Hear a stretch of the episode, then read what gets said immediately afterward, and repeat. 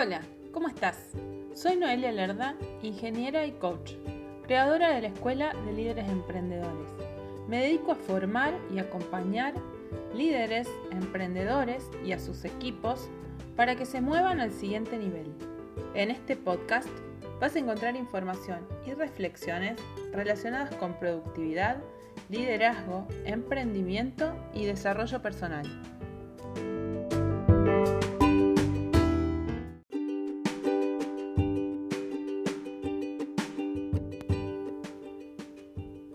Siembra un pensamiento y cosecharás una acción. Siembra una acción y cosecharás un hábito. Siembra un hábito y cosecharás un carácter. Siembra un carácter y cosecharás un destino. Nuestra mente es como un jardín fértil, listo para producir todas las flores que decidas. Si nutrimos y cultivamos nuestra mente como si fuera un fértil jardín, va a florecer más allá de nuestras expectativas. Pero si dejamos que crezca la maleza por todos lados, será más difícil alcanzar la paz y la armonía interna. Los buenos jardineros cuidan sus plantas de un modo muy detallista. Generalmente hacemos todo lo contrario con nuestra mente. Metemos permanentemente residuos tóxicos cada vez que nos concentramos en preocupaciones y ansiedades por el futuro, nostalgia por el pasado, miedos, críticas hacia nosotros o hacia los demás. Dicen que en un día normal una persona tiene alrededor de 60.000 pensamientos y que la mayoría de ellos son iguales a los del día anterior. De forma inconsciente estamos condicionando lo que podemos conseguir. Sumado a eso, la mayoría de nuestros pensamientos son negativos, ya que nuestra mente está preparada para prevenirnos de posibles peligros y mantenernos vivos, por lo cual se enfoca en todo lo negativo, en todo lo malo que podría pasar. Y nos avisa. Esto lo hemos heredado de nuestros, nuestros ancestros que necesitaban mantenerse vivos, pero ahora nosotros ya no lo necesitamos. El problema es que nuestro cerebro primitivo no lo sabe. Él cree que nos está cuidando. En general, vamos en automático, sin percatarnos del enorme poder que tiene nuestra mente. Lo bueno es que podemos elegir cambiar eso. Podemos hacernos conscientes de lo que pensamos y empezar a pensar otras cosas. No podemos borrar los pensamientos, pero sí podemos reemplazarlos por otros más adecuados, potenciadores y que nos ayuden a conseguir nuestros objetivos. Ten en cuenta que vos sos eso que estás pensando todo el día y también lo que te decís. Si decís que estás cansado o cansada, se va a manifestar en tu realidad exterior. Si decís que sos débil y te falta motivación, así será tu mundo. Las palabras que te decís a vos mismo, a vos misma, afectan tu autoimagen y en base a eso tu mente determina qué medidas tomar. Es la famosa profecía autocumplida. Lo bueno de esto es que se puede cambiar. Podés cambiar lo que decís, lo que te decís, lo que pensás, esas conversaciones que tenés con vos cuando estás en silencio. Y con eso te prometo que va a cambiar todo lo demás.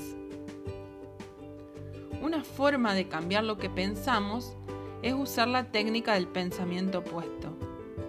Cada vez que un pensamiento indeseado aparece y nos damos cuenta que está ahí, podemos reemplazarlo por un pensamiento positivo o potenciador que hayamos elegido. El dominio mental se logra nada más y nada menos que con entrenamiento. Y eso es lo que estás haciendo si estás siguiendo la regla del 20-20-20 que te conté en otro audio anterior. En el segundo bloque el bloque de reflexión y meditación que aplicas en la primera hora de cada mañana, estás entrenando tu mente. Leí por ahí la frase que dice que la mente es un magnífico criado, pero un amo terrible. Así que necesitas ser el amo de tu mente o la ama de tu mente y decirle qué puede pensar y qué no. La concentración y la atención plena son la base del dominio de tu mente. Si no controlas tu mente, ella te controla a vos. En el libro Los Cuatro Acuerdos de Miguel Ruiz, él habla de que todo lo que creemos son en realidad acuerdos que hemos hecho con nosotros mismos o con otras personas que nos han educado para que consideremos eso como la verdad. A ellos les pasó lo mismo, claro. Él le llama a esto el proceso de domesticación humana, donde aprendemos a vivir y a soñar. Este proceso es necesario e inevitable, pero a veces incorporamos acuerdos que no son buenos para nosotros. Por suerte, siempre podemos hacer nuevos acuerdos.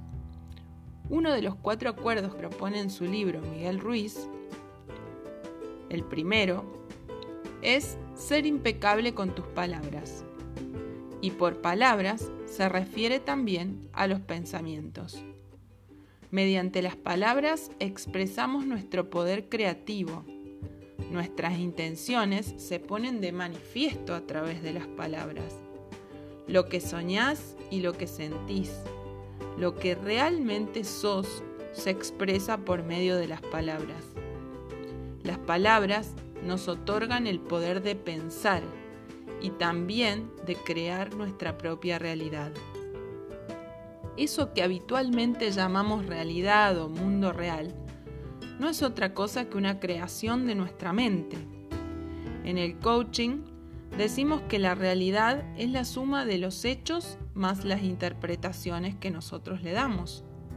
Por lo tanto, hay tantas realidades como personas, ya que la interpretación viene de nuestros conocimientos previos, nuestras experiencias, lo que escuchamos cuando éramos niños, lo, que vimos, lo que sentimos, lo que nos enseñaron, en definitiva, de nuestras creencias, esas cosas que consideramos verdad. En el libro Los Cuatro Acuerdos se considera que todo ser humano es un mago, capaz de generar su magia con las palabras. Dice que continuamente estamos lanzando hechizos con nuestras opiniones. Las palabras captan nuestra atención entran en nuestra mente y construyen o cambian nuestras creencias, para bien o para mal. Son una espada de doble filo. Pueden crear el sueño más maravilloso o destruirte a vos y a lo que te rodea.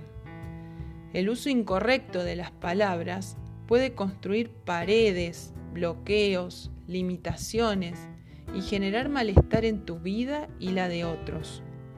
Pero si la usas de modo adecuado, de modo impecable, como dice el acuerdo, podemos ser creadores de sueños y deseos. Tu mente es un jardín, un campo fértil donde se están plantando semillas permanentemente. Vos podés elegir qué semillas vas a plantar. Recordá que cada vez que plantás y regás un pensamiento, este crece y se vuelve fuerte. ¿Qué tipo de plantas querés en tu jardín? Todas las cosas se crean dos veces. Primero en la mente de quien la imagina y luego se materializa. Entonces, ¿qué esperas para empezar a imaginar y a visualizar eso que querés que pase en tu vida? Claro, nada ocurre mágicamente. Solo con visualizar no van a aparecer las cosas que deseas. Pero si en base a esto definís objetivos, haces un plan para cumplirlos y empezás a realizar las acciones necesarias, te vas a ir aproximando. No es magia, es acción. Pero si tenés una visión clara de lo que querés, tu mente te va a empezar a ayudar a hacer esos planes y a ejecutar las acciones necesarias para conseguirlos. Te invito a empezar a darle prioridad a tu imaginación y a elegir cada pensamiento que pones en tu cabeza, cada semilla que sembrás en el precioso jardín de tu mente, ya que cuando transformas tu mundo interior, todo lo que pasa a tu alrededor cambia.